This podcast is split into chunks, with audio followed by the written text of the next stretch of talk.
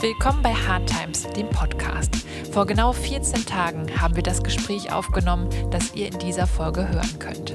Und nie haben sich in einer so kurzen Zeitspanne so viele Veränderungen ergeben. Drei Tage nach dem Gespräch wurden Schulen geschlossen und die meisten Unternehmen haben die Arbeit ins Homeoffice verlegt. Unsere mentale Stärke war selten so ausschlaggebend wie jetzt. Sie hilft uns, im Hier und Jetzt zu bleiben. Michael Kurt, den viele von euch unter dem Namen Curse kennen, ist Experte für genau dieses Themengebiet. Wir haben mit ihm über seinen Weg zu mehr Achtsamkeit und Coaching gesprochen, über sein Buch und die Relevanz von Routinen. Wir vermissen euch da draußen und hoffen, dass wir euch mit Curse, seiner wunderbaren Stimme und dieser Folge eine gute Zeit schenken. Diese Folge war übrigens die erste, die wir remote aufgenommen haben entschuldigt also die etwas geringere Soundqualität.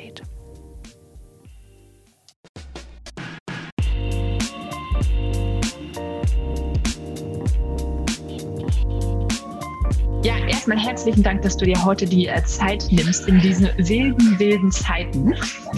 Ähm, ihr habt euch getroffen auf einer Veranstaltung, wo Larissa und du ihr beide quasi als Speaker äh, aufgetreten seid, mhm. beziehungsweise einen Workshop gegeben habt. Ähm, und die erste Frage, die wir an dich hätten, die wir sehr gerne stellen, wie bist du der geworden, der du heute bist? Tja, da habt ihr gleich die, die große Keule, packt ihr gleich am Anfang aus, ne? So. ähm, wie bin ich der, der geworden, der ich bin? Also, wer bin ich eigentlich überhaupt, ist die, ist die, ist die große Frage, die da drin steckt. Ähm, also, hm, ähm, da, da, da gibt es jetzt natürlich, ich könnte jetzt natürlich so klischeehaft antworten, Wahrscheinlich wird es auch darauf hinauslaufen. Aber ich versuche mal irgendwie, vielleicht schaffe ich, äh, vielleicht schaffe ich irgendwie eine Antwort zu geben, die irgendwie.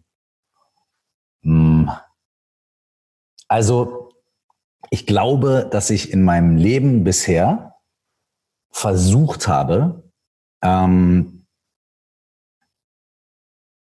so gut es mir irgendwie möglich ist, ähm, mich am meisten mit den Dingen zu beschäftigen, die mich wahnsinnig inspirieren, die mir Kraft geben, die mir Freude geben und die mir dabei helfen, mein irgendwie ziemlich kompliziertes und komplexes und äh, verkapptes Selbst irgendwie gut durchs Leben zu managen. Das heißt, am Anfang, ähm, also als so bei mir die noch wahrscheinlich noch kurz bevor die Pubertät eingesetzt hat, war es hauptsächlich Musik. Als kleines Kind war es Schreiben und Lesen. Also ich habe mich immer total interessiert für die Welt und für ähm, alles, was in der Welt passiert und habe ganz viel gelesen. So was ist was Bücher war so, hab ich habe zerfetzt zu Hause, aber auch ganz viele andere Sachen und habe sehr viel geschrieben, auch so Kurzgeschichten und sowas ist. Ich fand so Geschichten hören, Geschichten erzählen, Geschichten lesen, Geschichten schreiben war immer so wahnsinnig interessant für mich und das, das, ich habe eine blühende Fantasie gehabt als Kind, was mir auch nicht immer nur Lob eingehandelt hat, sagen wir mal. Kinder mit blühender Fantasie können auch schwierig sein. Und dann als Jugendlicher war es halt die Musik, die Rapmusik. Ähm, die hat irgendwie das verbunden, was ich vorher geliebt habe, so dieses Geschichten erzählen und die Sprache mit halt dem, was man als Teenager, auch was man als Teenager Bock hat, halt irgendwie Beats und laut und äh, auf die Fresse und irgendwie abgrenzen, aber gleichzeitig auch irgendwie dazugehören und äh, sich selbst finden und so. Das hat alles für mich krass in dieser Musik drin gesteckt.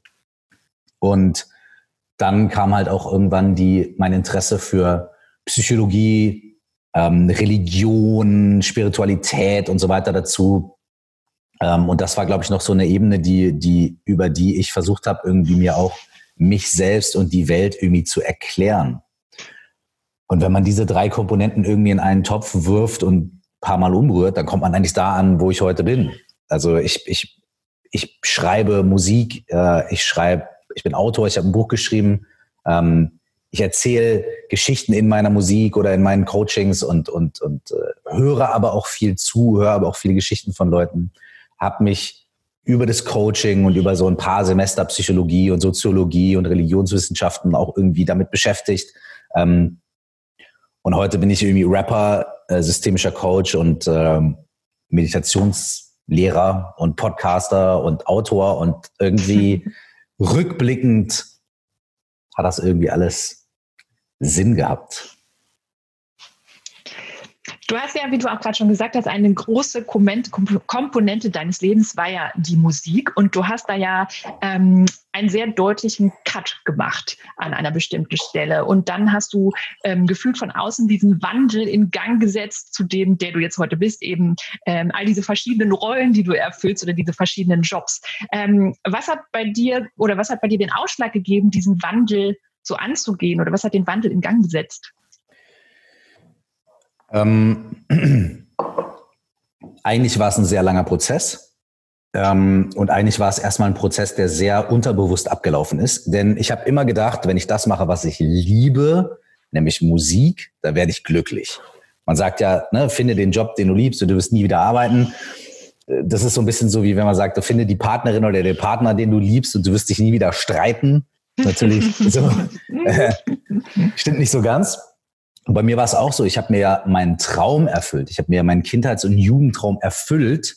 Ich wollte immer Rapper worden, ja, werden. Ich bin dann Rapper geworden. Ich habe Alben veröffentlicht, ich habe Tourneen gespielt und Musikvideos gemacht und habe wirklich diesen, diesen Traum irgendwie gelebt, aber habe gemerkt, das allein macht mich nicht glücklich. Und diese Suche nach Glück und diese, diesen, dieser Wunsch nach Glück, der da irgendwie aber nicht erfüllt war, der hat mich irgendwie immer un, unglücklicher gemacht. Und es hat sogar ähm, nach einigen Jahren dazu geführt, dass ich wirklich in, äh, so ohne mich da jetzt selbst zu diagnostizieren, aber ich bin wirklich in sehr dunkle Zustände teilweise abgerutscht, also so, so zyklische Depressionen und solche Sachen. Und ich habe mich dann immer gefragt, warum ist das denn so? Warum bin ich eigentlich nicht glücklich? Was mache ich falsch? Und meine erste Antwort war, naja, ich mache das, was ich mache, noch nicht gut genug und noch nicht intensiv genug. Also war mein Fazit mehr Arbeit, mehr reinlegen, mehr Erfolg, mehr Geld, mehr, mehr, mehr Stunden im Studio, mehr Kreativität, also mehr, mehr, mehr, mehr, mehr. Weniger Ruhe, weniger Pause, weniger Reflexion, weniger Fragen, worum geht's hier eigentlich wirklich? Wie geht's mir? Mhm. Und wen wundert's? Das hat natürlich nicht zum gewünschten Ergebnis äh, von Glück geführt. Und irgendwann hatte ich mich so tief in diese Nummer rein manövriert, hatte mir wirklich Strukturen aufgebaut. Mit natürlich hatte ein Management und Leute, die in, in der Live-Branche für mich gearbeitet haben und im Verlag und so weiter und so fort. Das heißt, es war ein ganzes Netzwerk aus Dingen und alles hat zusammengehangen und alles hat sich gegenseitig immer wieder befeuert, äh, so dass ich immer, wenn ich versucht habe, so hier ein bisschen was zu verändern, da ein bisschen was zu verändern, es hat nicht geklappt, weil ich das nicht aus so einem aus so einem, aus so einer Klarheit heraus gemacht habe. Also, okay, ich sehe, was mir fehlt, ich sehe, was ich brauche. Jetzt versuche ich die Veränderung anzustreben, sondern ich habe es ein bisschen so, ich habe so, ich habe das Gefühl gehabt, ich ertrinke und habe halt gestrampelt. Und äh, da waren, glaube ich, meine Entscheidungen nicht so klar. Ich wusste gar nicht wirklich, was ich brauche. Ich habe einfach nur nach Strohhalmen gegriffen. Und es ist irgendwann, also einfach ging es überhaupt nicht mehr gut so dass ich dann gesagt habe, wahrscheinlich ist die einzige Option, die ich jetzt habe in der Situation, ist einfach irgendwie einen Cut zu machen. Und daraufhin habe ich mich dann irgendwie aus allen geschäftlichen Strukturen gelöst und habe auch äh, dann irgendwann als Konsequenz gesagt, ich mache erstmal keine Musik mehr und gucke erstmal, was hier eigentlich los ist und widme mich erstmal mir selbst und ähm, mache zwar noch Musik, ich habe für andere Künstler geschrieben und, und war im Studio, aber ich wollte nicht mehr als, als Cursed, also mit meiner eigenen Musik irgendwie raus und die Zeit habe ich dann genutzt, erstmal, um bei mir selbst irgendwie zu schauen und auch ziemlich radikal und habe mir eine ganze Menge ähm, verschiedenster Sachen gegeben zu der Zeit. Von Therapien bis zu krassen äh, äh, äh Encounter Groups und Workshops und äh, also wirklich einmal so durch die Bank. Und dadurch, durch diesen Prozess, ähm, habe ich gemerkt, irgendwie früher, dass, dass, dass ich, also dadurch ist es erstmal in Gang gekommen, dass ich mich wieder mit dieser Seite von mir mehr beschäftigt habe. Und dann ein paar, als ich das ein paar Jahre gemacht habe, habe ich halt gesagt, okay, jetzt möchte ich mich da auch fortbilden, jetzt möchte ich eine Ausbildung machen, habe ich die Ausbildung zum systemischen Coach gemacht und so weiter. Und das ist erst nach ein paar Jahren dann passiert. Und dann kam irgendwann dieser Moment, wo ich gesagt habe, okay, ich glaube, ich bin irgendwie ready, das miteinander zu integrieren. Ähm, und nicht mehr zu sagen, ich kann entweder, entweder oder oder ich darf nur der Rapper sein oder nur der Coach. Ähm, und jetzt bin ich halt an diesem Punkt, an dem die beiden Sachen ja für mich sehr gut miteinander, äh, nicht nur die beiden, sondern halt die ganz vielen Facetten irgendwie so sehr gut miteinander integriert sind. Aber ich brauchte dafür irgendwie erstmal diesen, ich musste vor die Wand fahren. So, mhm. das wünsche ich eigentlich niemandem. So, aber ähm, ich glaube, ich bin schwer von KP. Ich habe das irgendwie benötigt, da irgendwie so ähm, erstmal so einen Hammer zu kriegen, bevor sich irgendwie was ändern konnte.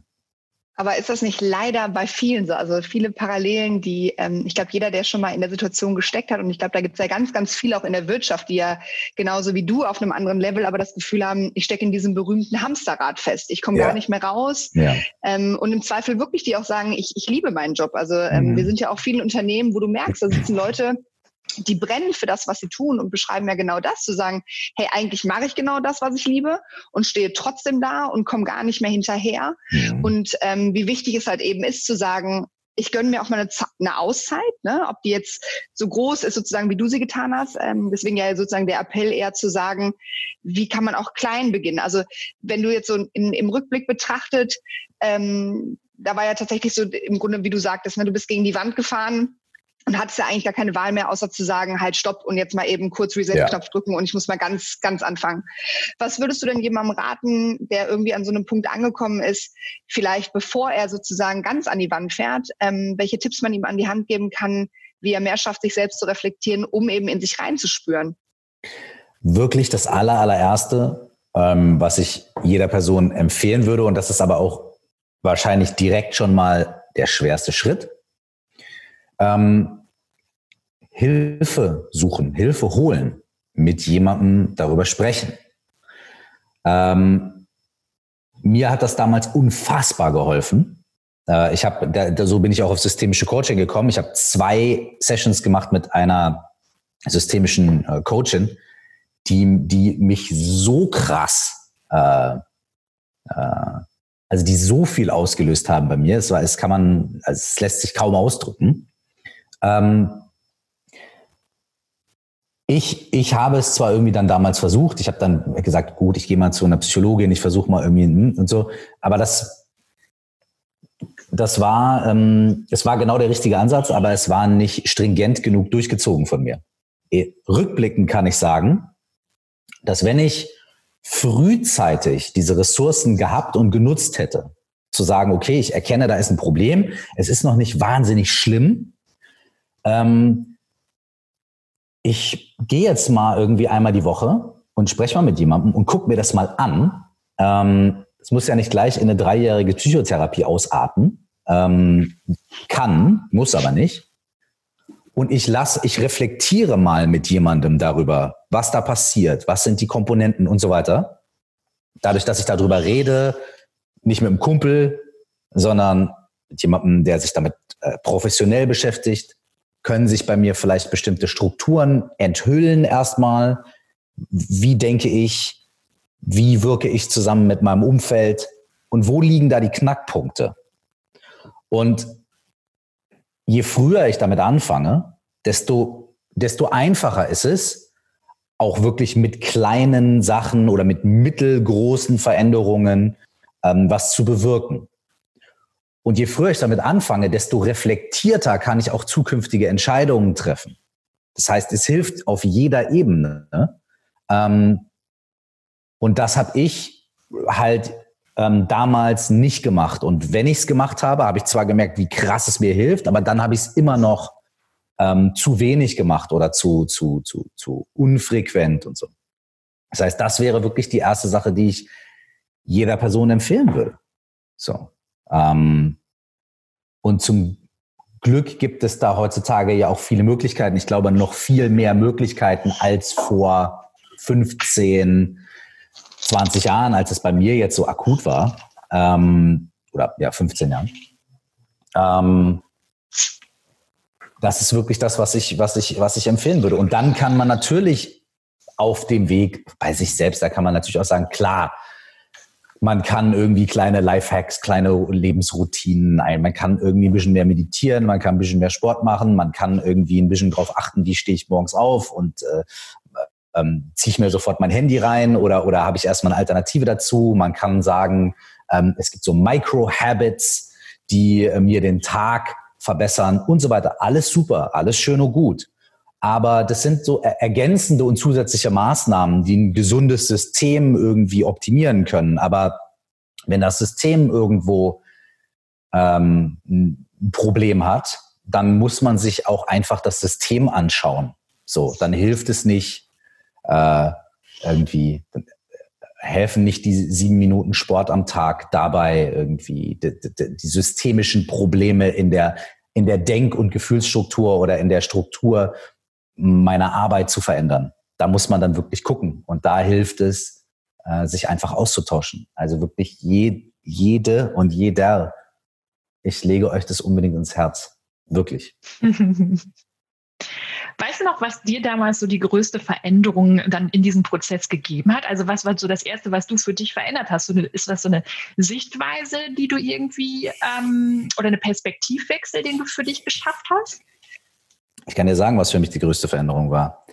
Die größte Veränderung war, dass ich mir das bei mir selbst angeguckt hatte, vor dem ich mein ganzes Leben am größten Angst hatte.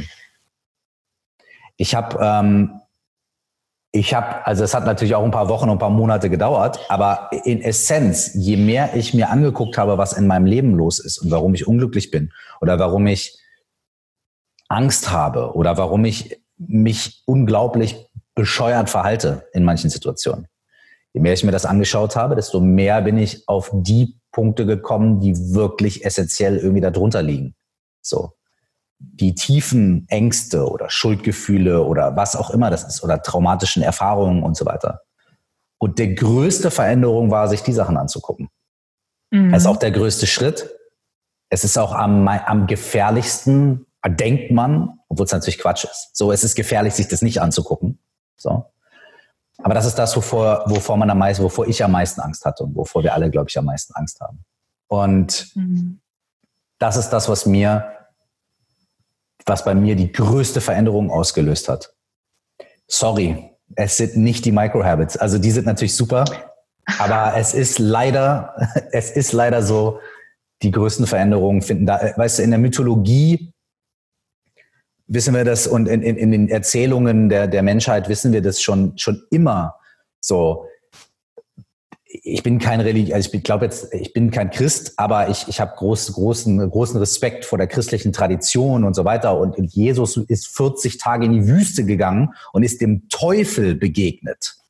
Und danach wusste er, was seine Mission ist. Ja? Die mhm. Ritter der Tafelrunde, als es gibt so ein schönes Bild, die Ritter der Tafelrunde haben den Gral gesucht, den heiligen Gral. Der heilige Gral ist die Essenz zum ewigen Leben. Und als die von der Tafelrunde aufgestanden sind, sind die alle in den Wald geritten, um, um ihre Suche zu beginnen. Und jeder ist an der Stelle in den Wald geritten, die für ihn am dunkelsten aussah. Wir wissen das. Wir wissen das. Wir wissen das seit Jahrtausenden. Ähm, wir wissen, dass wir irgendwo, dass irgendwo der Drache ist. Ja, guck dir den Hobbit an. Die, die müssen den Drachen finden. Und was ist der, der Drache? Bewacht einen Schatz aus unermesslichen äh, Goldmünzen. Du musst aber zu dem Drachen gehen. Du musst in den Wald reiten, wo er am dunkelsten ist. Du musst dem Teufel in der Wüste begegnen. Du musst irgendwie äh, den, den, den Drachen finden, der auf dem Gold sitzt. Nicht immer, nicht jeden Tag und auch nicht irgendwie als einziges im Leben. Ja, ist auch okay, ins Kino zu gehen oder weiß ich nicht. Ja, aber die ganz großen Veränderungen liegen da. Es ist ein Fakt. Aber ist das nicht auch ein Stück weit, ist ja auch so das Thema Mut, ne, was du damit ja ansprichst ähm, und genau ja eben auch einen Appell zu geben zu Leuten, du musst ja also alleine sicher schon damit zu beschäftigen und ähm, in diese Richtung zu gehen, was das ja schon viel auslösen kann, also einfach sich das anzugucken und ähm, was ist denn so für dich? Ist nicht auch so, dass gerade das Thema Mindset halt ein, ausschlaggebend gewesen, dass, ähm, ich meine, wenn man jetzt dein Buch ja auch liest, oft hat man ja dieses Gefühl von, ich muss entweder das sein, ich darf nur das sein und ich schließe dadurch Dinge aus. Ähm, also alleine schon mhm. offen zu sein, auch zu sagen, ich bin viel mehr als die eine Geschichte. Mhm. Weil was ist das so für dich heute, wo du sagst, ähm, wie, was hat das mit dir heute? Ich meine, früher hast du die Rap-Geschichte letztendlich mitgeprägt in Deutschland. Heute prägst du das Thema Achtsamkeit wie kaum jemand anderes. Ähm, was hat das über dir in Gang gesetzt? Hm, was, was hat was bei mir in Gang gesetzt? Sorry. Dass du im Grunde die beiden Welten, weil ich sag mal so, wenn du in dem Buch mhm. ja auch so ein bisschen schreibst, du hast ja so das Gefühl gehabt, am Anfang, wenn ich das so richtig auch interpretiere, ähm, du warst für dich der Rapper, der Musiker, äh, Musiker, der irgendwie ja gar nicht ich sag mal so, obwohl du die Interessen in Richtung Coaching, Psychologie ja schon so lange hattest, zu denken, du kannst auf einmal beides sein, also das war ja die mhm. Entwicklung, die du vorhin beschrieben hast, ähm, jetzt mit dir, wie du dich heute damit fühlst, eben auch zu sagen, eigentlich, also es sind ja auch irgendwo zwei ähnliche Felder, weil du sprichst eben über Leben, du sprichst über Geschichte in deinen Songs, genauso wie mit du mit den Menschen jetzt sprichst, indem du im Coaching bist. Aber eben für dich jetzt so das Gefühl zu haben, du bist jetzt viel runder, also damit halt viel glücklicher, indem du halt eben nicht mehr sagst entweder oder, sondern indem du heute auch sagst, pass auf, genau das bin ich eben. Ich bin so viel mehr als nur der Rapper, ich bin aber auch mehr als nur der Coach. Mhm. Ich glaube, das ist was, was wir, was wir, was wir alle ja in unserem Leben haben. Jeder von uns ist, ist ganz viele Sachen auf einmal. Ne? Irgendwie Bruder oder Schwester, aber gleichzeitig auch irgendwie Sohn oder Tochter und vielleicht dann auch äh, Mutter oder Vater. Das sind ja schon drei elementär verschiedene Dinge. Und dann ist man ja irgendwie auf der einen Seite äh, sitzt man im Accounting, auf der anderen Seite äh, ist man aber auch in irgendeinem Sportverein oder interessiert sich für, weiß ich nicht, Death Metal, ja. Und so what?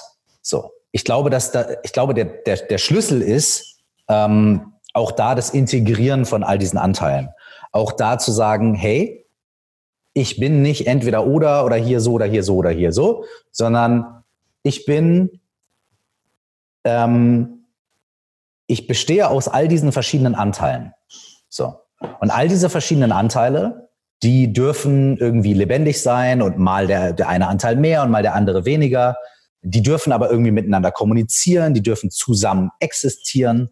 Und irgendwo in diesem Spannungsfeld befinde ich mich. Und da wird es dann auch wieder spannend, weil da tut sich dann die Frage auf, ja, was davon bin denn ich oder wo da drin bin denn ich, wo finde ich denn mich und mein Selbst und so weiter. Da, jetzt kommen wir in den buddhistischen Bereich. So.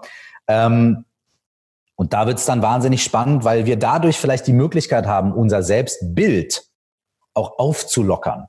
Und nicht sozusagen, ich bin ja, also ich bin die Art von Person, ich mache nur das. Und ich mag irgendwie grün und nicht rot. Und wenn ich rot sehe, dann, dann meh und so weiter und so fort. Das gibt's ja in vielen Bereichen. Es gibt's ja, wie möchte ich, dass ich das, was auf der Arbeit läuft? Nee, ich mache das nur so und nicht so. Oder zwar, nee, ich mag das nicht, ich mag nur so. Und dadurch schränken wir uns ja selbst auch wahnsinnig ein. Das, da, dadurch meinen wir erstmal, wir würden dadurch in Anführungsstrichen Selbstbewusstsein finden, weil ich weiß klar, wo meine Grenzen, wo, wo fange ich an, wo höre ich auf. Aber mhm. so starre ist es leider gar nicht. Und ähm, je mehr wir erkennen, wir haben ganz viele verschiedene Facetten und ganz viele verschiedene Dinge. Und das alles bin ich. Und das alles ist auch gleichwertig ich und ist auch gut und ist auch desto mehr kann sich so dieses, was wir so als Selbstkern irgendwie so wahrnehmen möchten, kann sich auch ein bisschen lockern und ein bisschen auflösen. Wir werden ein bisschen flexibler, wir werden ein bisschen entspannter, ein bisschen lockerer, ähm, humorvoller vielleicht auch mit uns selbst. Und das ist zum Beispiel so eine Sache, die mir auch auf diesem Weg begegnet ist. Also mein Selbstbild hat sich einfach angefangen aufzulockern. Und das hat mir wahnsinnig gut getan, weil es für mich echt eine große Entspannung in mein Leben gebracht hat. Zu sehen, okay, ich kann ja, ich stehe auf der Bühne und bin Coach, aber ich bin halt auch Rapper und dann auf einmal ist es kein Problem mehr und dann kann auch mal ein Spruch von Wu-Tang irgendwie in einem Vortrag fallen, aber nicht, weil ich mir das voll cool überlegt habe als Gimmick, sondern weil es halt ein Teil von mir ist. Ja? Mhm. Ich stehe auch im Konzert mal auf der Bühne und rede einfach acht Minuten mit den Leuten über irgendwas, was mir in dem Moment auf dem Herzen liegt. Und und früher hätte man vielleicht gedacht, so irgendwie so, äh, spiel mal Musik. Gibt bestimmt immer noch ein paar Leute, die sagen, äh, spiel mal Musik. Aber meistens ist das irgendwie schon sehr schön und auch natürlich. Und die Leute, die im Publikum sind, merken auch, okay, das ist, also das meint er ernst. So, ne? und keine Angst davor zu haben, ähm, diese verschiedenen Teile zu haben und diese verschiedenen Teile zu leben und äh, die auch miteinander zu integrieren, das war für mich ein sehr, sehr, sehr großer Schritt mhm. also zu, zu mehr Freiheit. Wirklich. Wenn ich, ich weiß nicht, ob das deine Frage beantwortet hat, sorry. Hat es, hat es.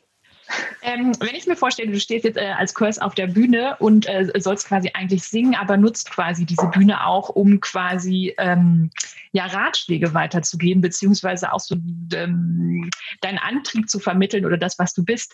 Was ist so das, äh, der größte Ratschlag, den du glaubst, immer so geben zu müssen ähm, an, an deine Zuhörer, an deine Fans? Oder wo hast du das Gefühl, wo ist so der größte, die größte Notwendigkeit? Ich bin ja ich bin ja, ein Teil von mir ist ja auch systemischer Coach. Und äh, wir geben ja keine Ratschläge, ist, äh, ne? sondern wir, wir, äh, wir, also ist jetzt natürlich ein bisschen, ein äh, bisschen äh, scherzhaft gemeint, aber das Ding ist ja eigentlich geht es ja nicht darum, den Leuten, es geht ja nicht darum, jemandem zu sagen, was er zu tun und zu lassen hat. Mhm. Ne? Das ist ja, glaube ich, das Problem, dass wir in so einer, in so einer, dass wir uns wünschen, dass jemand kommt und uns einfach die drei besten Tipps zum perfekten, zur perfekten Work-Life-Balance. Da macht man so Stempel drauf und dann, wenn ich das befolge, okay, bin ich safe, ja. Da gibt's ja jeden Tag neue Listen, die im Internet auftauchen und dann gibt's immer irgendwie bla. Und ich selber habe ja ein Buch geschrieben, was aus fünf mit mhm. Bestandteilen einer Methode besteht und so weiter. So, ist auch schön und gut. Ich habe ja auch einen Song geschrieben, der zehn Rap-Gesetze heißt und so. Ist ja auch, Listen sind auch super, finde ich auch super. Ich schreibe auch immer Einkaufslisten, alles gut. Aber ähm, äh, es geht ja nicht darum, dass man irgendwie, man hat irgendwie eine Formel und wenn man eins, zwei, drei, vier macht, dann ist alles gut. Sondern mhm. ähm, es geht ja prinzipiell, also das, was ich den Menschen mitgeben möchte, ist weniger ein Ratschlag und vielmehr vielleicht irgendwie eine Haltung, oder, eine, oder einen, einen Anstoß dazu, mhm. offen zu sein und den Mut zu haben, bei sich selbst hinzuschauen und über das eigene, über die eigene Welt und über die eigenen Probleme auch die anderen Menschen nicht zu vergessen. Nicht die Person, die neben dir steht, zu vergessen darüber. Aber auch nicht irgendwie immer nur auf die anderen zu schauen, sondern auch auf dich selbst oder ähm, und es geht mir vor allem auf, also bei solchen Konzerten und so weiter geht es mir halt auch da, darum, ähm, mit den Leuten irgendwie auf einer, auf einer Ebene zu kommunizieren. So, die, die, die, die auf Augenhöhe ist, obwohl das physisch natürlich keine Augenhöhe ist, weil da steht einer auf so einer Bühne, die ist irgendwie schon mal mhm. zwei Meter höher. So, aber trotzdem darüber zu sprechen, ähm, wie gleich wir eigentlich alle sind und wie wie sich doch unsere Ängste und unsere Wünsche und unsere Probleme eigentlich total miteinander decken.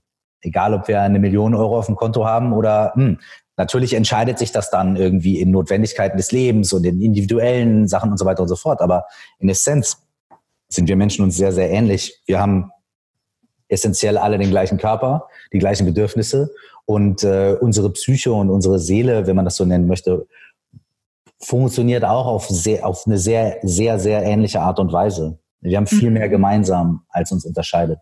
Und ähm, äh, ja, das, das ist zum Beispiel sowas, wo, wo, wo ich dann halt drüber, drüber spreche oder wo ich zumindest irgendwie vielleicht eine Haltung oder eine, ähm, tja, sowas mit den Leuten teilen möchte. Und vor allem auch irgendwie habe ich das Gefühl, dass vielleicht, ähm, wenn dann so der Typ irgendwie von, von, von dem, die, die, von, von, von dem, also der Typ, der da jetzt gerade die Mucke macht und auf der Bühne steht und so weiter, und wenn, wenn, wenn, wenn ich irgendwie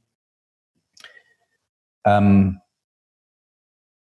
wenn ich irgendwie eben mich nicht da irgendwie stilisiere als jemand, der es gecheckt hat, mhm. sondern viel mehr vielleicht als jemand, der auf demselben Weg ist und äh, dieselben Fragen hat, nach denselben Antworten sucht. So, ähm, dann habe ich das Gefühl, verändert sich auch verändert sich auch die Stimmung im Raum. Ne? Mhm. Und, da, und, das äh, und das das äh, darum geht's mir. Tja schwer auszudrücken, leider. Sorry. ähm, bedeutet für dich heute Erfolg was anderes, als es äh, früher vielleicht war? Teilweise ja. Ja. Also, ähm, nee, mh, hm, interessant. Nee, eigentlich nicht. Ähm, Erfolg bedeutet für mich immer noch das Gleiche. Also ich habe schon immer, also auch bei meinem ersten Album, wenn Leute mich gefragt haben, ja, wo siehst du dich in zehn Jahren? Gibt ja immer so diese Fragen. Ne? Ich habe immer, immer geantwortet, auch mit 20 schon, glücklich. So, ne? Und früher hat es natürlich, hat es für mich so ein anderes, hat es was anderes bedeutet. Früher war für mich, also, aber dieser, dieser, dieser, und auch auf meinem ersten Album waren ja schon Songs, die genau diese Themen behandeln. Ne? Es ist ja nicht so, dass, dass, dass früher meine Musik nur von irgendwas anderem gehandelt hat oder so. Ähm, die Essenz war schon immer da, glaube ich. Also deswegen war für mich Erfolg auch immer eine Kombination aus, ähm, kann ich das tun, was ich wirklich liebe? So, äh, wenn ich das tun kann, was ich liebe, ist es schon mal ein Stück Erfolg. Ähm, dann, wenn wenn die Leute irgendwie meine, meine Botschaft irgendwie verstehen und eine Kommunikation stattfindet, so zwischen dem, was ich rausgebe und was die Leute zurückgeben, wenn da eine gute Kommunikation stattfindet, das ist auch ein Aspekt von Erfolg für mich. Ein anderer Aspekt von Erfolg für mich ist natürlich auch, meine Miete zu bezahlen. So, mhm. also die Möglichkeit zu haben, da, da, also wirklich das zu tun, was ich liebe, weil ich nämlich nicht nebenbei noch jobben muss oder so, ist auch für mich ein Aspekt von Erfolg. Ähm, und der andere Aspekt von Erfolg ist, der das Ganze abrundet, ist halt, dass ich irgendwie so ein so ein Gefühl von Sinnhaftigkeit einfach auch da drin finde und sehe in diesem ganzen Kreislauf. Denn dieser Sinn, und das ist vielleicht noch viel wichtiger als glücklich sein, weil diese, diese, diese Sinn oder diese, diese, diese Bedeutung, die ich da drin irgendwie sehe, was ich tue, die hilft mir auch durch Phasen, in denen es schwierig ist. Die hilft mir auch durch Phasen, in denen eine von diesen Komponenten eben nicht so gut ist. Nämlich zum Beispiel, ich kann meine Miete nicht bezahlen, was auch durchaus vorgekommen ist. Okay, aber ich, ich sehe, das Ding hat für mich Meaning und Purpose. So. Und auf der anderen Seite irgendwie, okay, die Kommunikation stimmt nicht so ganz, die Leute, ich krieg schlechtes Feedback und so weiter. So, okay, gut, aber ich, ne, ich habe diesen, there's a purpose. So. Mhm. Und diese, diese Aspekte, glaube ich, ähm, machen für mich Erfolg aus. Und Was der Unterschied, der Unterschied, der Unterschied von früher zu heute ist, glaube ich, äh, dass ich mich in diesem, in diesem Ding irgendwie lockerer mache einfach. Dass ich nicht versuche, jeden Aspekt zu, äh, zu manipulieren und festzuhalten und zu drücken und alles muss immer super sein, sonst und so weiter, sondern dass ich äh, heute vielleicht einfach bisschen, ja, äh, ja, ich bin wirklich gelöster und entspannter, was die ganze Sache angeht. Und, und dadurch macht's, dadurch macht's mir mehr Spaß und die Kommunikation wird besser und so weiter. Ne? Ich glaube, es wirkt sich positiv auf alle Aspekte aus. Ja. Entspannung ist, glaube ich, echt. Ich habe mir jemand gefragt, ja, wenn du irgendwie ein Wort irgendwie, wenn du vom Fernsehturm irgendwie so ähm, ein, so ein Plakat runter, runterhängen könntest, so, was würde da draufstehen? Und ich habe gesagt, wahrscheinlich würde einfach draufstehen, relax. Ja, ich glaube, das war ein großes äh, Bedürfnis, was du hattest, einfach auch loslassen zu können. Ne? Das habe ich, glaube ich, öfter gelesen, auch in Interviews von dir, dass irgendwie, ja, ich glaube, manchmal dazu geneigt hast, vielleicht auch Perfektionist zu sein oder die Kontrolle immer zu behalten. Und ich glaube, das ist einfach ein großer Effekt, wenn man das loslässt. Ja, so richtig loslassen kann ich das noch nicht. Ich bin immer, ich bin immer noch sehr, sehr perfektionistisch. Ich, ähm, ich bin immer noch, äh, ich glaube immer noch, dass ich irgendwie überall 350 Prozent äh, geben muss, damit es gut wird und so weiter. Also ich, ich, ich, diese Sachen sind bei mir so ganz tief drin. Mhm. Aber, ähm, aber auch da, also ich habe mich da nicht essentiell geändert. Also es ist jetzt nicht so, dass mhm. ich nicht mehr so bin. Aber ich, ich reflektiere das anders, ich erkenne das anders und ich kann es mhm. dann auch bewusst ein bisschen loslassen und ich kann auch bewusst ein bisschen damit spielen, weil ein Perfektionist zu sein, ähm, der positive Aspekt davon ist ja, mh, hm, dass ich, dass ich immer versuche, sehr gewissenhaft zu sein, dass ich mhm. versuche, wenn ich was mache, das auch wirklich mit ähm, so zu erledigen, dass es, dass es äh, irgendwie für alle Beteiligten irgendwie gut ist und eine Grundqualität hat und so weiter und so fort. Mhm. Ähm, aber ich erlaube mir mittlerweile ein bisschen mehr diesen anderen Aspekt von mir, diesen sehr spielerischen, ähm, den genauso da reinzubringen. Das heißt, ich bin nicht weniger Perfektionist, ich bin aber mehr spielerisch. Mhm. Weißt du, ich meine?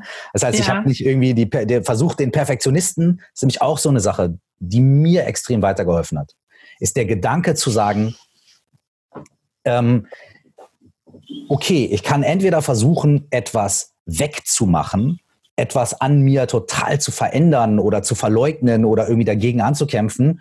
Oder ich kann sagen, okay, ich, vielleicht kann ich einfach stattdessen mich auf das, auf die, auf eine andere Seite der Waage konzentrieren und auf die andere Seite der Waage mehr oben drauflegen. So. Mhm. Vielleicht ist das irgendwie, weil dann habe ich ja in Essenz nachher mehr. So, ne?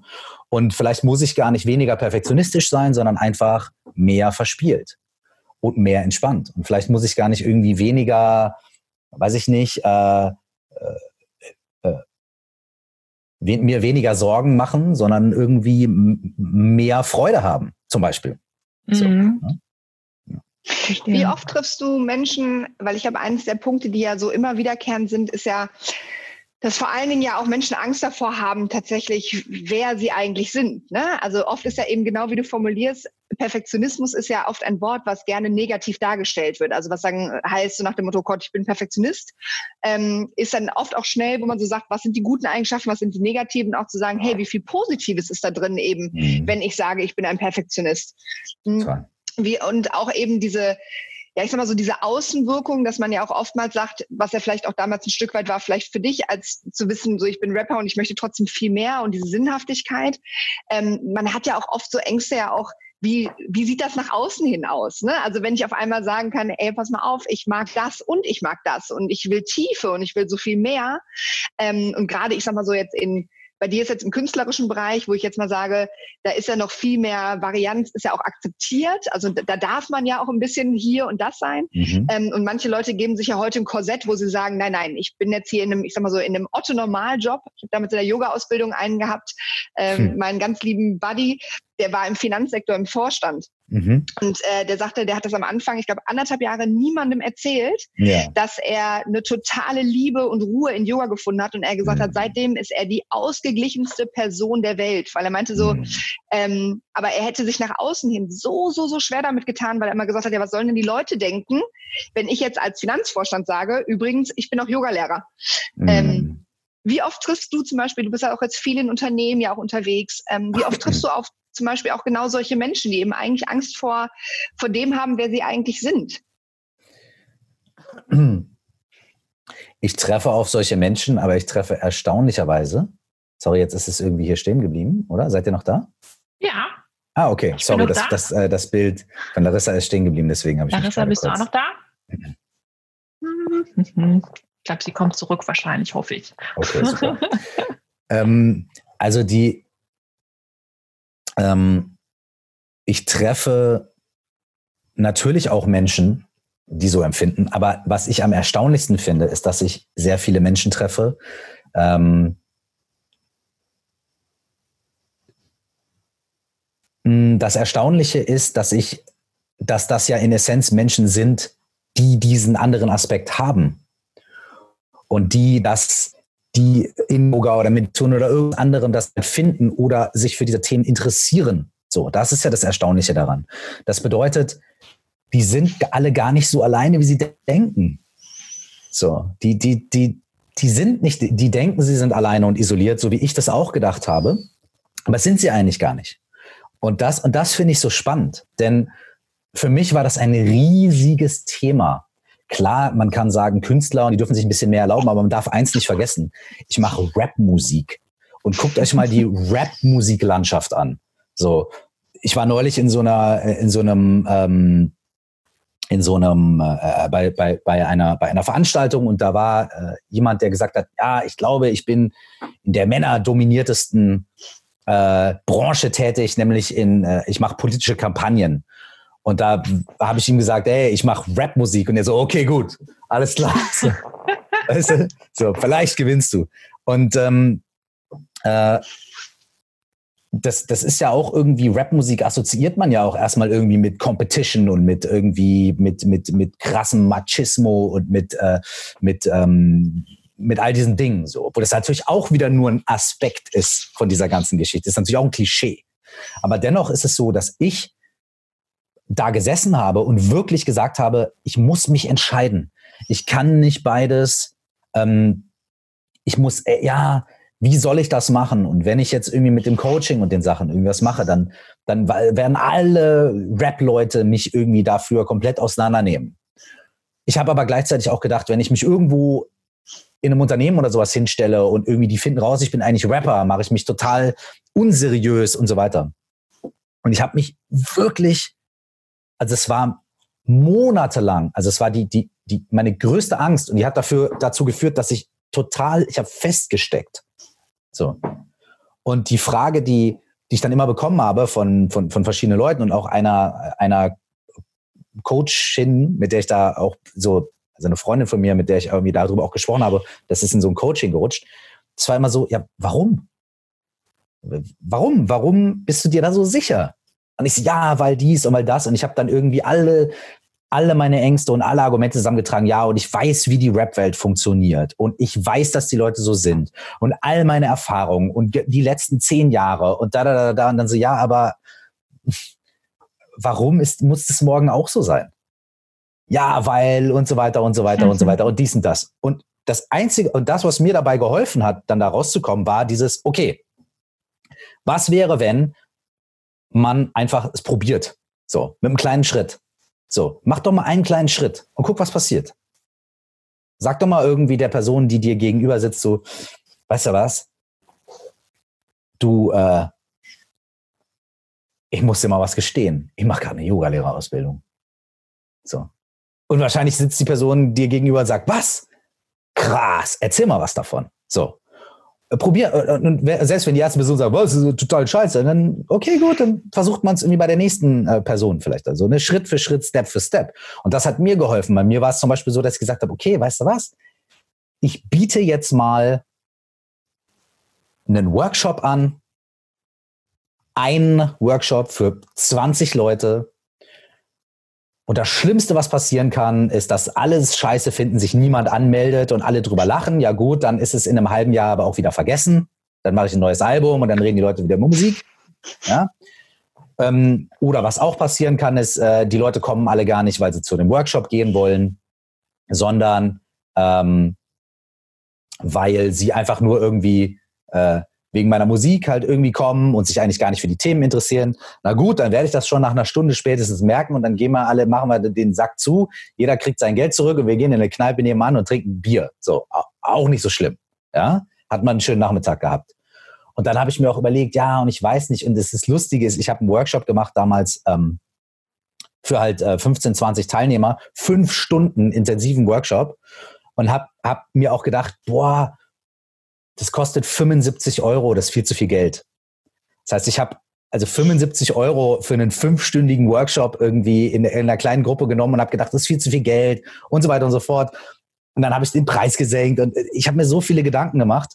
Und dann haben wir es einfach gemacht und es war super und es war ein wunderschöner Tag. Natürlich kamen die Leute wegen der Musik primär, aber sie haben sich auch alle für das Thema interessiert. So, aufmerksam geworden sind die natürlich alle wegen Curse, meiner Musik, aber wir haben über das Thema interessiert. Und auf einmal haben die Leute sich untereinander unterhalten und da saßen Leute aus die, halb Deutschland, die extra auch dafür angereist waren, haben sich unterhalten, ausgetauscht und ich habe gemerkt, ja geil, es geht, gar, es geht auch gar nicht nur um mich, sondern es geht auch um, um die anderen Menschen und die Leute, die sich begegnen und austauschen und so weiter. Und dann haben die nachher alle Telefonnummern ausgetauscht und einige von denen sind bis mhm. heute befreundet. Ähm, und, und und das waren für mich so, okay, die kleinen Steps und noch ein kleiner Step und noch ein kleiner Step. Und dann habe ich wieder monatelang darüber rum, rumgerätselt, soll ich überhaupt einen Podcast machen? Und was, wenn das scheiße wird? Und was, wenn, und was, wenn, und was, wenn, und was sollen die Leute sagen und so weiter und so fort. Und das Einzige, was mir was geholfen hat, ist es einfach zu tun. Das mhm. ist das mhm. Einzige, was mir jeweils was geholfen hat. Denn alles bis dahin ist Theorie. Mhm. Und alles bis dahin ist halt Angst oder krasse Projektion. Ich mache, es geht ja auch andersrum. Ey, ich mache jetzt was und da wird es mega abgehen. Und dann überlege ich mir schon monatelang, was ich alles mit den Millionen mache, die ich dann verdiene und, und welche, so, hey, aber das Einzige, was irgendwas bringt, ist, es zu tun, es ist umzusetzen, ist den Schritt zu gehen, den ersten kleinen Schritt. Und das ist das, was ich dann auch heute immer mit allen Leuten bespreche, die sagen, ja, ich überlege auch, vielleicht sollte ich das machen und sollte ich vielleicht mal und, und ich so, hey, mach einfach. Das Schlimmste, was passieren mhm. kann, ist, du machst einen kleinen Schritt, alle finden es unglaublich scheiße. Ja gut, okay, dann, dann, dann hast, hast halt nur einen kleinen Schritt gemacht, den alle scheiße finden, dann kannst du ja nochmal überlegen. Dann kannst du ja nochmal neu evaluieren. Ja. Aber ähm,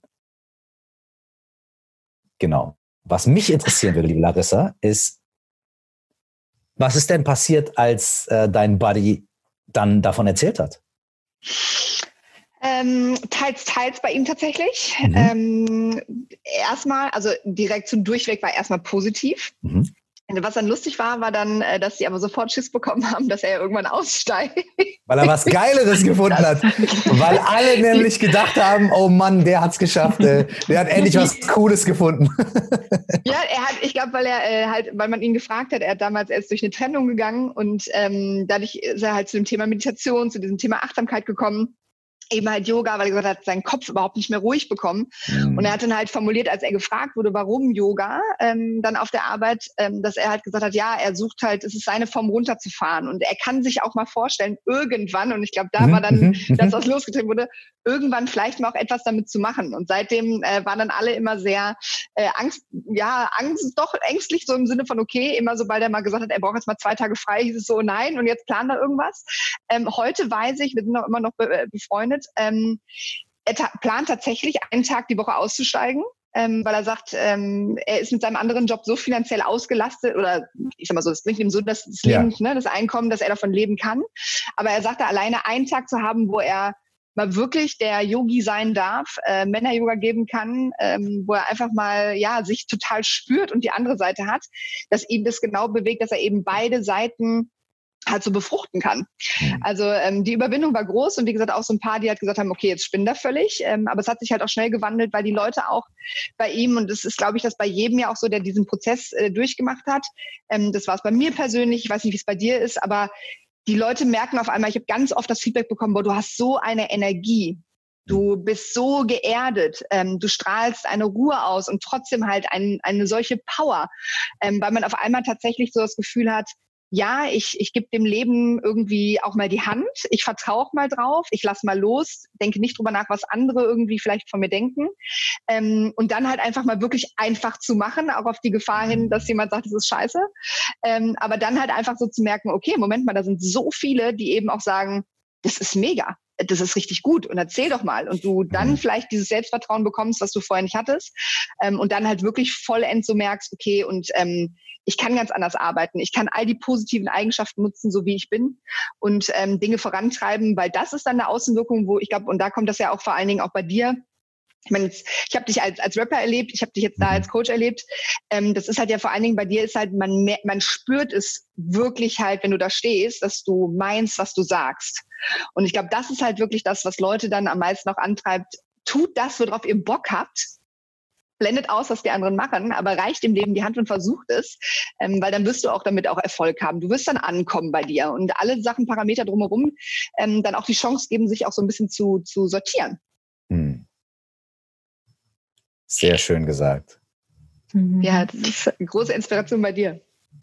Dankeschön. Weißt du noch, was äh, Thema deines allerersten Workshops war, von dem du äh, gerade erzählt hast? Na klar, na klar.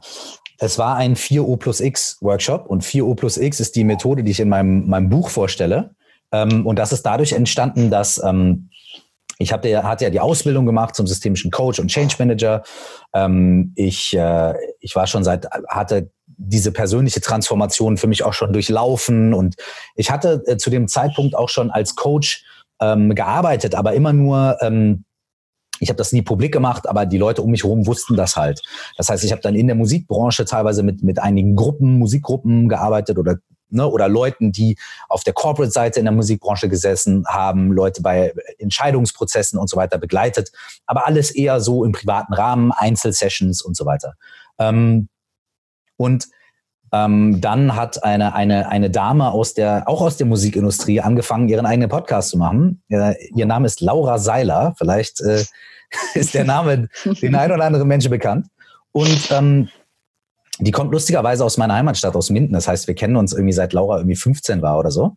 Und ähm, die hat dann äh, in einer der ersten Podcast-Folgen äh, quasi mich als Gast gehabt, weil sie gesagt hat, ey, du hast die Ausbildung gemacht, du hast irgendwie, ne, du hast du, du machst diese, diese Coachings und so weiter und du kommst aus der Musikindustrie. Voll die interessante Story, komm rein. Ich habe gerade das Thema Morgenroutine. Hast du eine Morgenroutine? Und ich so, boah, ey Laura, ganz ehrlich, nö, meine Morgenroutine ist halt aufstehen und meinen Sohn irgendwie äh, aus dem Bett scheuchen, dass er zur Schule geht. Und sie so, ja, aber das glaube ich dir nicht, denk mal drüber nach. So, ne? Und dann habe ich mich hingesetzt und habe mir überlegt, okay, gut, äh, Morgenroutine, hm, ha, hm. Und dann habe ich, äh, ist mir aufgefallen, dass ähm, ich äh, ganz oft gefragt werde, nicht so sehr nach einer Morgenroutine, sondern ganz oft die Frage bekomme, äh, hey, ich habe gemerkt, bei dir hat sich was verändert, du lebst dein Leben anders, du hast eine andere Ausstrahlung, wie du, wie du eben auch meintest, so, ne? Ähm, ich, viele Leute haben dann gefragt, ja, ich würde auch gern irgendwo ansetzen. Ich weiß aber nicht wo. Wo kann ich ansetzen? Und gibt es irgendwelche Sachen, die du da machst, die du mir empfehlen kannst? Und da ist mir aufgefallen, dass ich, dass es so eben fünf Dinge gibt. Ich habe so fünf Dinge identifiziert in meinem Leben, die ich halt regelmäßig mache, eigentlich jeden Tag, die mir dabei helfen, ähm, irgendwie so, so meine Micro-Habits zu haben, die so meinen, meine Struktur in meinen Tag bringen und auch mich immer wieder zur Achtsamkeit oder zur Ruhe bringen und so weiter und zur inneren Reflexion. Und dann habe ich ähm, mal ausprobiert, das als Morgenroutine zu machen. Habe ich einfach mal ausprobiert, mich jeden, jeden Morgen zu sagen, okay, ich mache fünf Minuten das, zehn Minuten das, zehn Minuten das und so weiter. Wie funktioniert das? Habe das im Selbstexperiment äh, ausprobiert, also keine neuen Sachen, sondern Dinge, die ich eh schon jeden Tag tue. Und habe angefangen, damit ein bisschen zu spielen. Und daraus hat sich diese 4O plus X Methode entwickelt ähm, die aus diesen vier O's und dem einen X, also diesen fünf Bestandteilen besteht. Das habe ich dann im, im Podcast von Laura Seiler vorgestellt. Und daraufhin gab es so viele Rückmeldungen. So, okay, wo kann ich das lernen und, ah, und wo, wo kann ich, wo finde ich Literatur dazu und so weiter, ähm, dass ich gesagt habe, okay, ich mache diesen Workshop.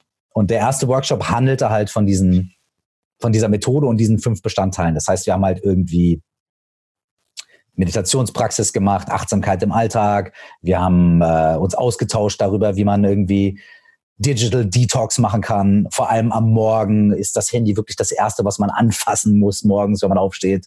Ähm okay, anyways, auf jeden Fall. Äh, und und, ähm, davon handelte dieser erste, äh, dieser erste Workshop. Und danach gab es dann noch fünf, sechs, äh, sieben weitere Workshops, die ich gemacht habe zu dem Thema. Habe dann noch eine zweite Workshop-Reihe gemacht zum Thema äh, so Visionsfindung.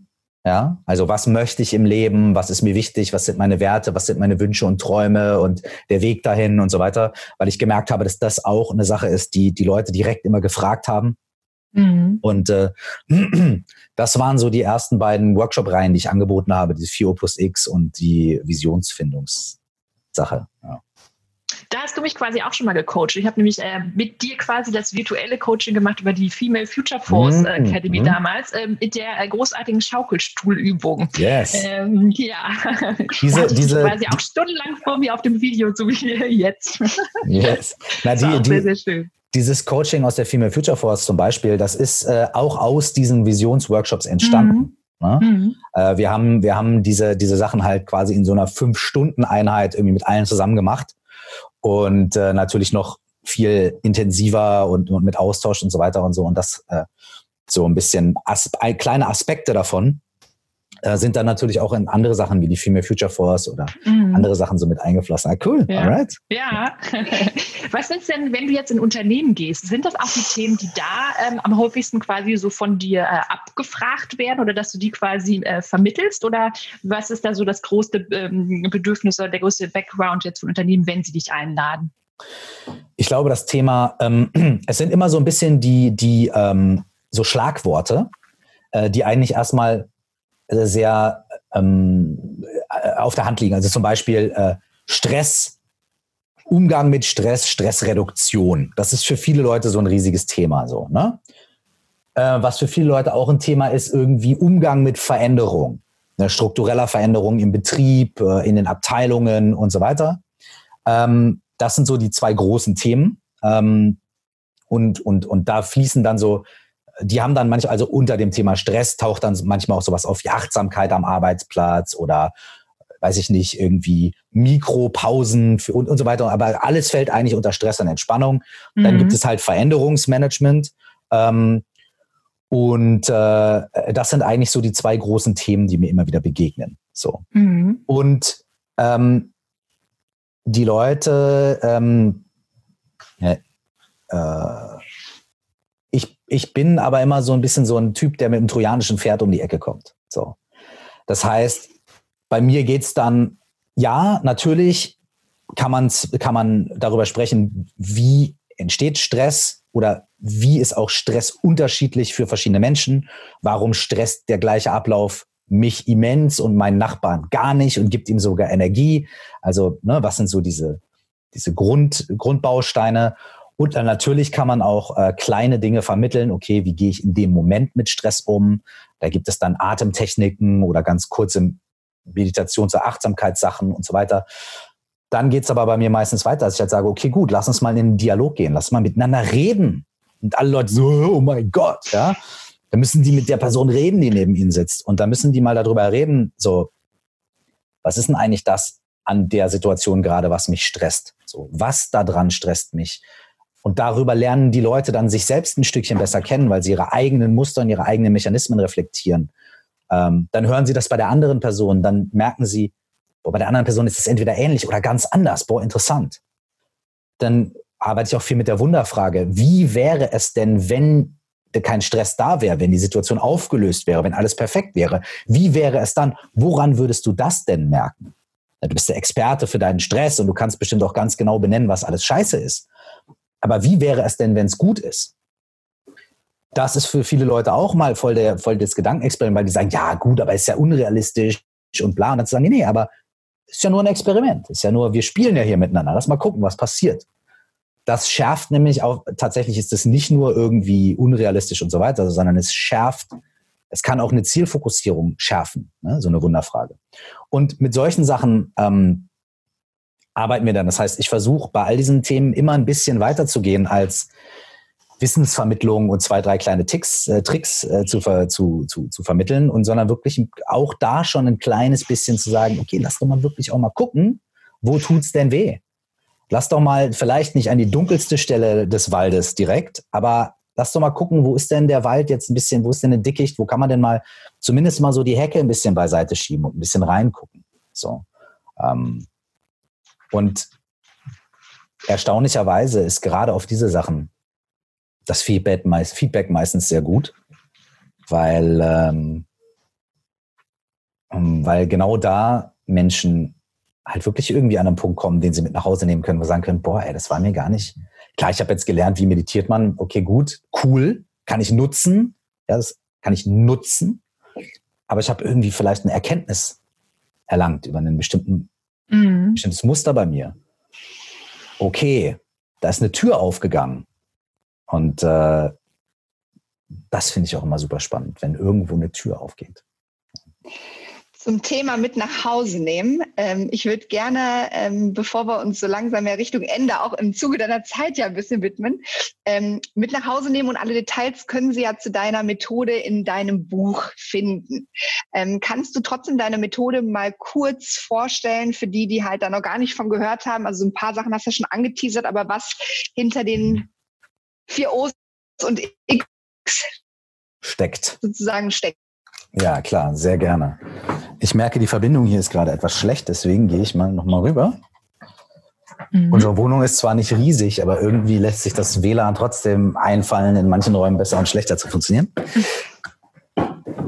Also die Methode, die, die ich in meinem Buch vorstelle, ist die 4O plus X Methode, besteht aus fünf Bestandteilen, vier O's und einem X. Und die beschreibt so kleine Dinge, die man in seinem Alltag machen kann, um, um mehr Ruhe, mehr Achtsamkeit und mehr Klarheit in so einen Tagesablauf hineinzubekommen. Und basierend tut es auf der Frage, die immer wieder gekehrt ist, wo kann ich denn anfangen? Und die erste Antwort, die ich geben würde, ist, lass uns doch mal ganz am Anfang anfangen.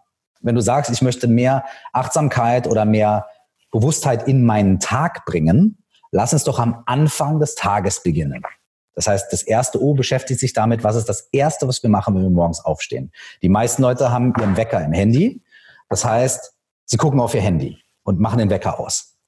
Der zweite die zweite Handlung des Tages ist meistens zur Seite zu swipen oder eine Zahl einzugeben oder ein Muster und dann aufs Handy zu gucken. Und dann kommen die WhatsApp-Nachrichten und die und die E-Mails und so weiter und so fort. Und sofort am Anfang des Tages sind wir drin in dieser E-Mail- und Online-Welt. Meistens, weil wir meinen, es zu müssen, weil wir meinen, wir müssen sofort irgendwie da am Start sein oder ah, mal gucken und es, es stimuliert einen ja auch, wenn man schöne Nachrichten bekommt und die schönen Bilder auf Instagram und so weiter. Aber dieser erste Punkt, ähm, der nennt sich Open Space, offener Raum, ähm, der sagt, was wäre denn, wenn wir es schaffen würden, für die ersten 15 Minuten oder 10 oder wenn wir ganz krass sind, 20 Minuten des Tages, nicht auf das Handy zu gucken, sondern diese Zeit für was anderes zu nutzen.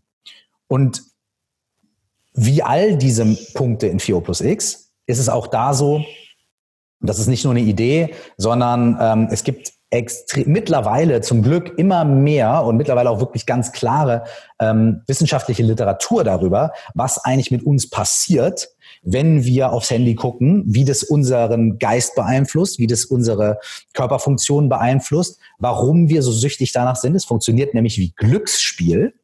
Und ähm, bei Glücksspiel, wir gucken ja nicht aufs Handy, weil wir wissen, dass was Wichtiges ist oder weil wir wissen, dass wir gute Nachrichten bekommen, sondern weil wir immer glauben, wir könnten vielleicht, es könnte vielleicht wichtig sein. Und das ist viel, viel suchtfördernder zu glauben, ich könnte gewinnen im Roulette. Wir spielen ja nicht Roulette, weil wir gewinnen, sondern weil wir gewinnen könnten. Und deswegen gucken wir aufs Handy, weil vielleicht was drin sein könnte, was uns stimuliert und so weiter. Das heißt, wir schauen uns da ein bisschen die Hintergründe davon an. Die erste Methode ähm, ist der offene Raum, zu sagen, okay, was ist das Erste, was wir morgens machen? Und können wir dieses Habit verändern? Und wenn ja, was für positive Auswirkungen kann es auf uns haben? Die zweite Methode ist äh, Obrigado und das ist Dankbarkeit. Und das hat mit dieser Waage zu tun, über die wir vorhin gesprochen haben. So.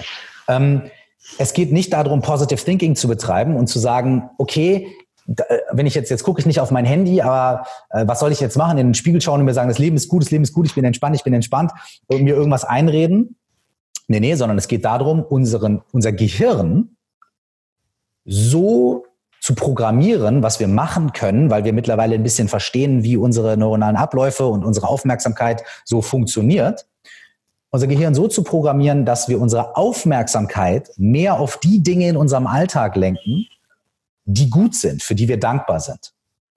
Ähm, ich nenne mal das Beispiel von, von meinem Auto. Ich habe mir mal ein neues Auto gekauft. Das war ein weißer Ford Fiesta ich habe mich so viel mit diesem weißen Ford Fiesta beschäftigt und habe mir den angeguckt, habe den Probe gefahren, habe den bestellt, habe mich darauf gefreut und dann kam der irgendwann, dass als ich da drin saß, ich nur noch weiße Ford Fiestas auf den Straßen gesehen habe. Und die Frage ist, waren auf einmal mehr weiße Ford Fiestas auf der Straße? Nein, natürlich nicht. Aber dadurch, dass ich mein Gehirn darauf geprimed habe, weißer Ford Fiesta, weißer Ford Fiesta, hat mein Gehirn mir einfach aus all den unbewussten Dingen, die ich wahrnehme, diesen weißen Ford Fiesta ins bewusste Wahrnehmen hineingeholt. So funktioniert Dankbarkeitspraxis. Ich fokussiere mich auf Dinge, für die ich dankbar bin. Drei bis fünf Dinge für drei bis fünf Minuten am Tag. Schreib die auf. Und nach ein paar Tagen fängt mein Gehirn an, mir im Alltag immer mehr Dinge ins Bewusstsein zu holen, für die ich dankbar bin. Und das sind halt Dinge, die gut sind. Und so wird auf einmal unser Tag besser, dankbarer und schöner, ohne dass wir irgendwas in den normalen Abläufen verändern müssen. Es ist nur eine Veränderung der Aufmerksamkeit. Auch das ist eine wissenschaftliche Methode. Es ist nichts Esoterisches. Ne? Und dann der dritte Punkt ist Om-Meditation. Und da geht es auch darum, den Leuten nahezubringen, dass auch Meditation nichts Esoterisches ist, sondern dass Meditation eigentlich nur bedeutet, sich den eigenen Geist anzuschauen. Also wieder wie bei der ersten und der zweiten ähm, Methode, mit dem zu arbeiten, was schon da ist, mit unseren Gedanken, mit unseren Emotionen. Wie können wir uns die angucken? Wie können wir vielleicht das Gedankenkarussell ein bisschen beruhigen? Wie können wir ein bisschen mehr Klarheit bekommen in unseren Kopf?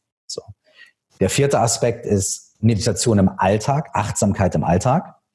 Da geht es dann darum zu sagen, muss ich mich unbedingt auf ein Kissen setzen und irgendwie mm machen? Oder kann ich Aufmerksamkeit und Achtsamkeit auch im Alltag entwickeln bei Dingen, die ich eh schon tue? Zum Beispiel beim Kaffee kochen oder beim Fahrradfahren. Wie funktioniert das? Wie soll das gehen? Darum, Entschuldigung, geht es in dem vierten O. Und dann zu guter Letzt kommt das X, der X-Faktor, und das ist Exercise. Und da geht es darum, dass wir vor allem, wenn wir so über Persönlichkeitsentwicklung und so weiter denken, unseren Körper und unseren Geist oft voneinander trennen und sagen, okay, ich mache entweder ein Coaching und bin im Kopf oder ich mache Yoga und bin im Körper. Ja? Aber unser Körper und unser Geist funktionieren zusammen.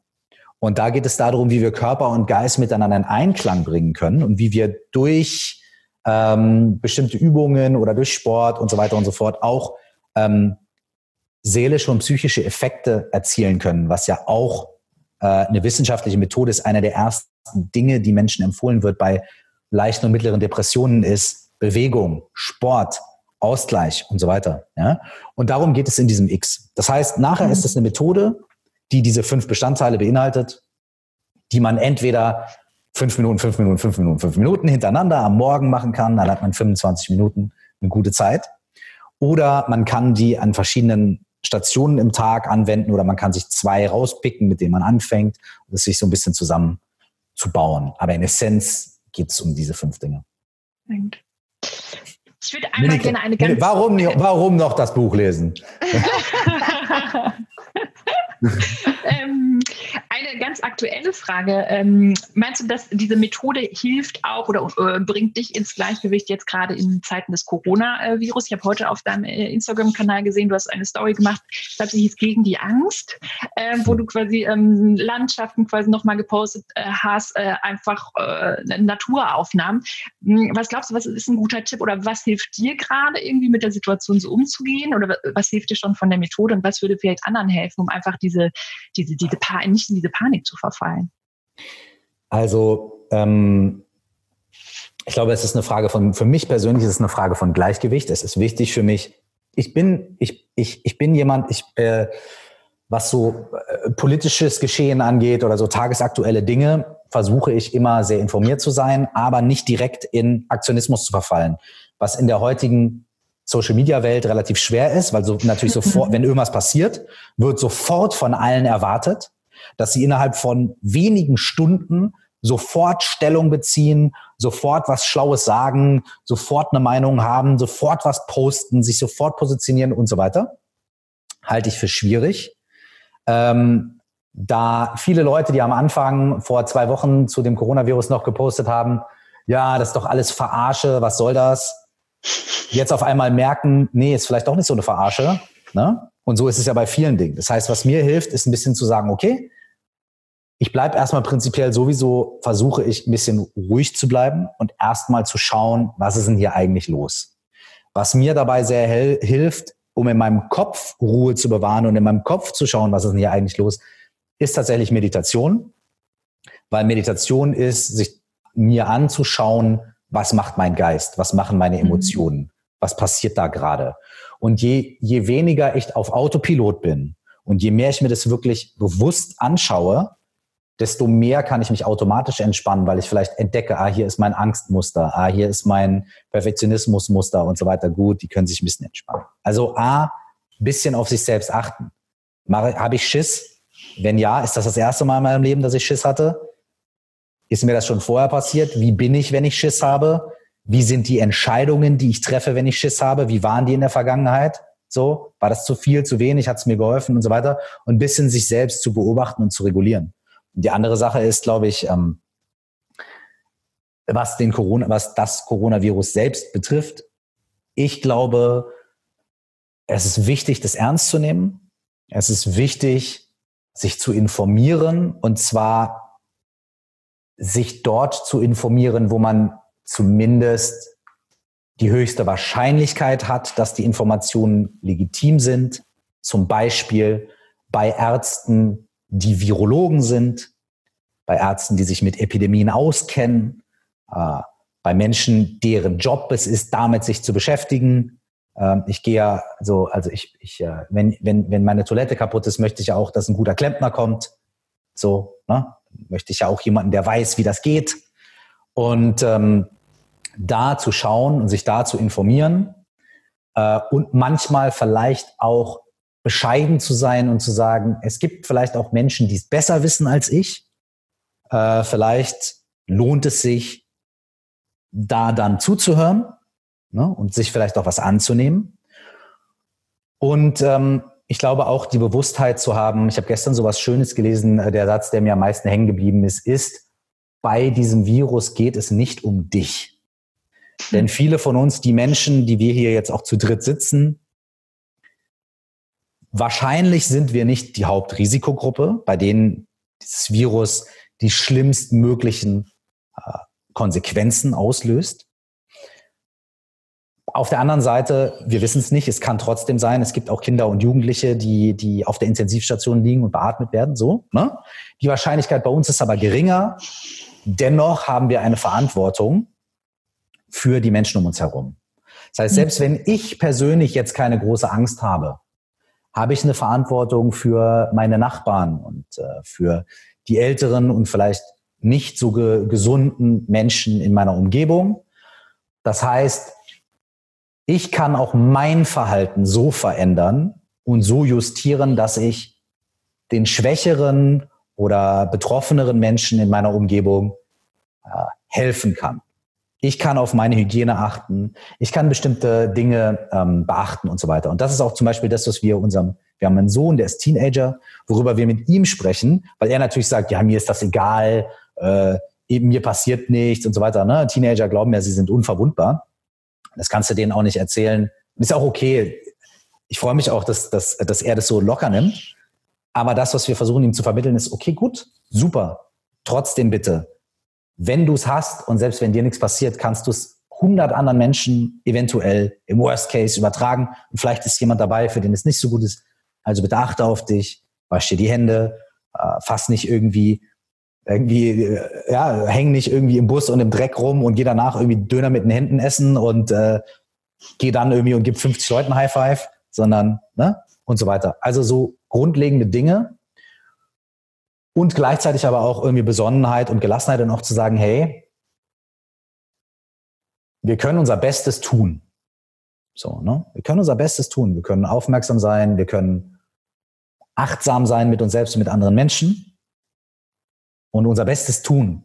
Und dann kann es natürlich immer noch sein, dass trotzdem irgendwie irgendwas irgendwo passiert und dann, das werden wir dann sehen und wir werden uns darum dann kümmern, wenn es soweit ist. Wenn es soweit ist. Mhm. Und äh, bis dahin, ich glaube, Aufmerksamkeit ist gut, ich glaube, Information ist gut und ich glaube, Angst, äh, ein gewisses Maß an Respekt ist, glaube ich, gut, zu sagen, okay, ich nehme das ernst.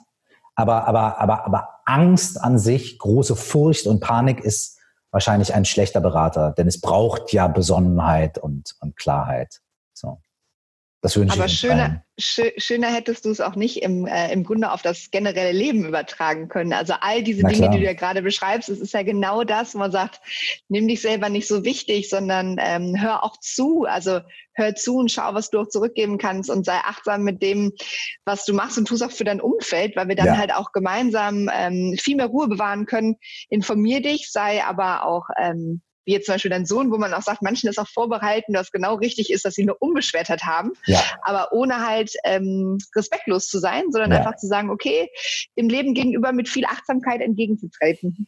Und wichtig ist ja auch ähm, zum Beispiel, wenn wir helfen wollen, anderen Menschen, es ist ja umso wichtiger, dass wir gesund sind, körperlich und geistig. Es ist, wenn ein Arzt jede Krankheit von jedem Patienten auch bekommen würde, um empathisch zu sein, könnte dieser Arzt nicht mehr helfen.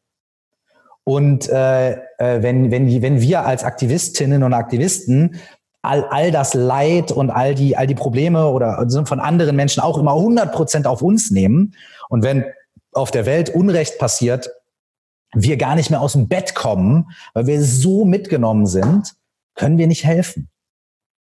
Also es ist auch total wichtig, dass wir uns eine gewisse Lebensfreude und eine gewisse, in Anführungsstrichen, Unbedarftheit auch bewahren. Es ist etwas Gutes und Positives und wir sollten nicht von Menschen erwarten, dass sie aufgrund des Leides in der Welt alle auch völlig hinüber sind, sondern wir sollten vielleicht eher erwarten oder vielleicht eher in anderen Menschen fördern, dass sie das Leid der Welt sehen und trotzdem frohen Mutes sind, um mit voller Kraft helfen zu können.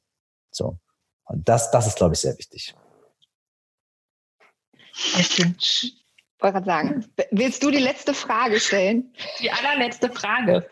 Was ähm, sollte jeder mal ausprobiert haben in seinem Leben? Was sollte jeder mal ausprobiert haben in seinem Leben? Mhm.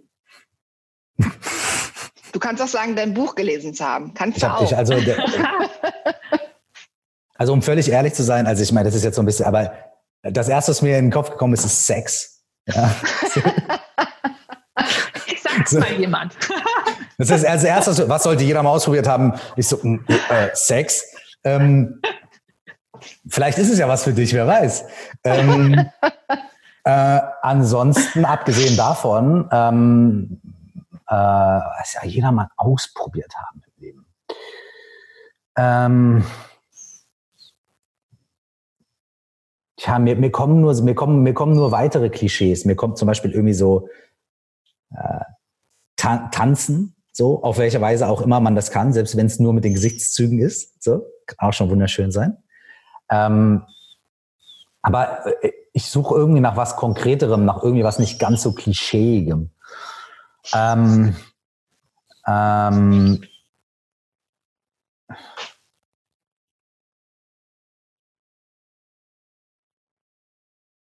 Ja, es ich habe was.